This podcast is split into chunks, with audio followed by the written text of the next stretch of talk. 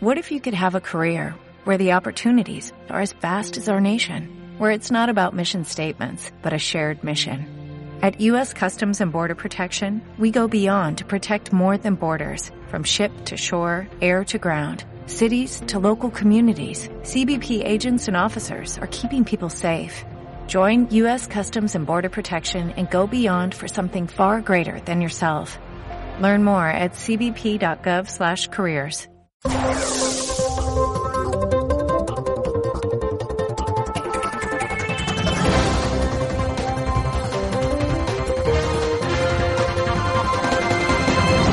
nosotros que estamos en tiempo de análisis con nuestro primero de la mañana, con el politólogo Francisco Gómez. Don Francisco, buenos días, bienvenido. Hola, buenos días a todos. ¿Qué tal, Santiago? ¿Cómo se estás? Nos, se nos acabó el fin de semana.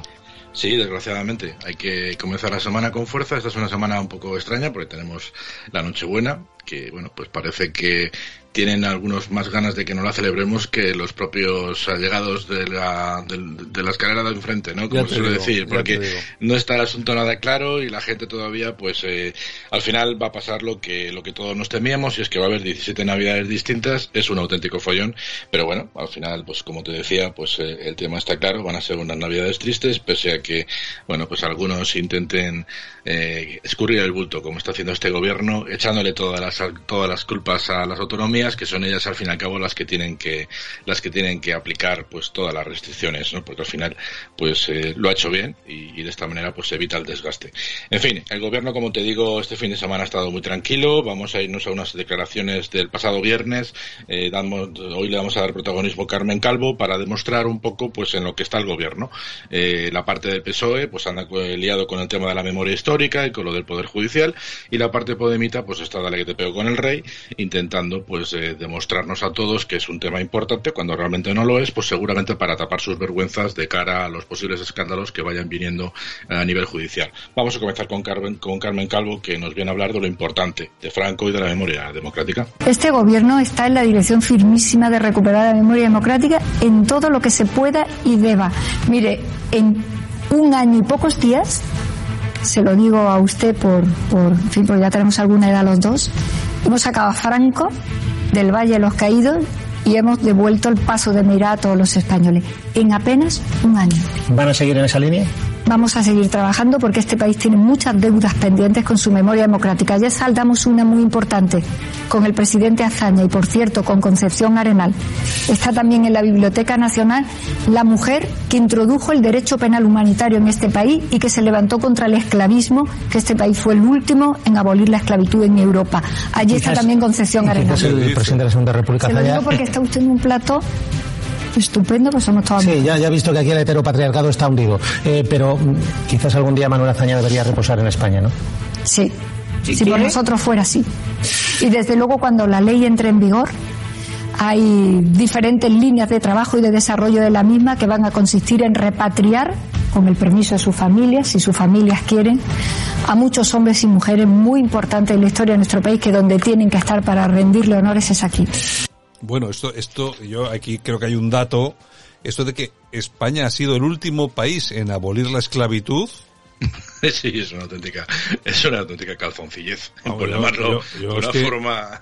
Yo es que me quedo alucinado y, y se, se planta ahí, lo suelta y se acabó, ¿eh? Y punto y final. Bueno, al final, fíjate, lo importante es que los que estén en paro, los que estén cobrando un 70% porque tengan, estén sujetos a un ERTE, los que estén con familiares en el hospital, a los que se les haya muerto cualquiera de los setenta y tantos mil personas que han fallecido por la negligente gestión de la pandemia de este gobierno, pues estarán súper preocupados por Franco, por el Pazo y porque se traigan a, a- al expresidente, al expresidente, bueno, por llamarlo de alguna forma, de la, de la Segunda República, Manuel Azaña. En fin, es un tema, como te digo, muy triste. Nos ha salido la Carmen Calvo en plan desenterradora. Le quiere quitar el título al, al auténtico desenterrador, que fue el que, que sacó de, de- del Valle Franco, y esta pues va por el mismo camino. En fin, las cosas del día a día que son las que nos preocupan, ¿no? A ella también le preocupa mucho y especialmente pues eh, tratar de dar a la opinión pública la sensación de que es el Poder Judicial el que está tratando de invadir las competencias del Ejecutivo y el Legislativo controlados por ellos, por los socialistas y los comunistas Y le echa la culpa al Poder Judicial de que son ellos los que no colaboran. Ya no solo es el culpable el PP, sino también los propios jueces. Vamos a seguir escuchando a Carmen, que ya le digo que el viernes estuvo muy salada. Curiosamente eso es lo que ha hecho el Partido Popular, ir a Europa todos los días a veces para hacer el ridículo y para hacer la anti-España continua, ¿no? Es lo que ha hecho el señor Casado, ¿no? Al punto de que han tenido que ser llamada al orden la señora Montserrat por utilizar su, su cargo de manera parcial con su partido, ¿no? El señor Casado ha decidido en momentos muy importantes para España desprestigiar a España en Europa. Esto es lo que ha ocurrido en Europa. Por lo demás, lo que tenga que ocurrir en nuestro país está en nuestro país. La independencia de los tres poderes del Estado, el judicial, el legislativo y el ejecutivo, es de ida y vuelta. Es decir, la tenemos que cumplir todos y ningún poder puede invadir la soberanía parlamentaria, el espacio de independencia del Parlamento, que es, por cierto, fundamental para entender la democracia, puesto que los únicos cargos elegidos de manera directa por la soberanía popular de todos nuestros compatriotas son los 350 hombres y mujeres que estamos en el Congreso de los Diputados, entre los cuales me encuentro con mucho honor. De ahí sale toda la democracia. Respeto a la soberanía parlamentaria cuando decide legislar por parte de todo el mundo, absolutamente de todo el mundo. Bueno, pues ahí la tenemos. Sí, sí, bueno, tiene razón. Al final, los 350 diputados efectivamente representan a la soberanía popular. Ya sabemos que el sistema de listas pues hace que realmente eh, quienes van a quienes son diputados o senadores pues no lo decide el pueblo, lo deciden los partidos políticos.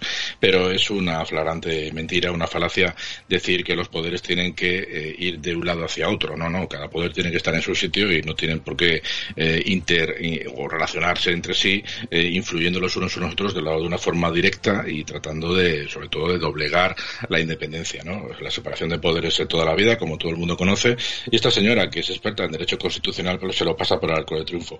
En fin, al final, pues tenemos lo que tenemos, ¿no? Es este gobierno, es la parte más política y más ideológica del Partido Socialista, y es conveniente, conveniente escucharla y, bueno, pues en la medida de lo posible desmontar sus argumentos para que todos sepamos a quién estamos escuchando. Por la parte podemita, pues como te decía antes, han estado, pues tanto Pablo Iglesias como, como Garzón, pues intentando, pues desprestigiar al rey, Pablo Iglesias en un infumable eh, discursito que se marcó por Twitter y bueno por, las redes sociales, pues al final ha tenido bastante repercusión, fundamentalmente porque todo el mundo, porque él más o menos lo que venía a decir es que Nochebuena, mientras la gente no se puede reunir eh, con su familia, pues eh, cuando salga el discurso del rey, todos nos haremos la pregunta de que por qué mm, en vez de ser monárquicos no somos republicanos. Bueno, pues no tenemos otra cosa que hacer, generalmente la mayoría de la gente se salta el discurso porque está cenando y, y aquellos que lo escuchan, pues desde luego lo que no hacen en ese momento es preguntarse si soy monárquico o soy republicano. Está claro que Pablo Iglesia lo que es un cansino y nos podía dejar tranquilos en estas fechas tan señaladas. En fin, lo que tiene claro la gente de Santiago es que están hasta el gorro y así lo han demostrado en la mañana de ayer, eh, por lo menos en la ciudad de Madrid, donde sonaba así.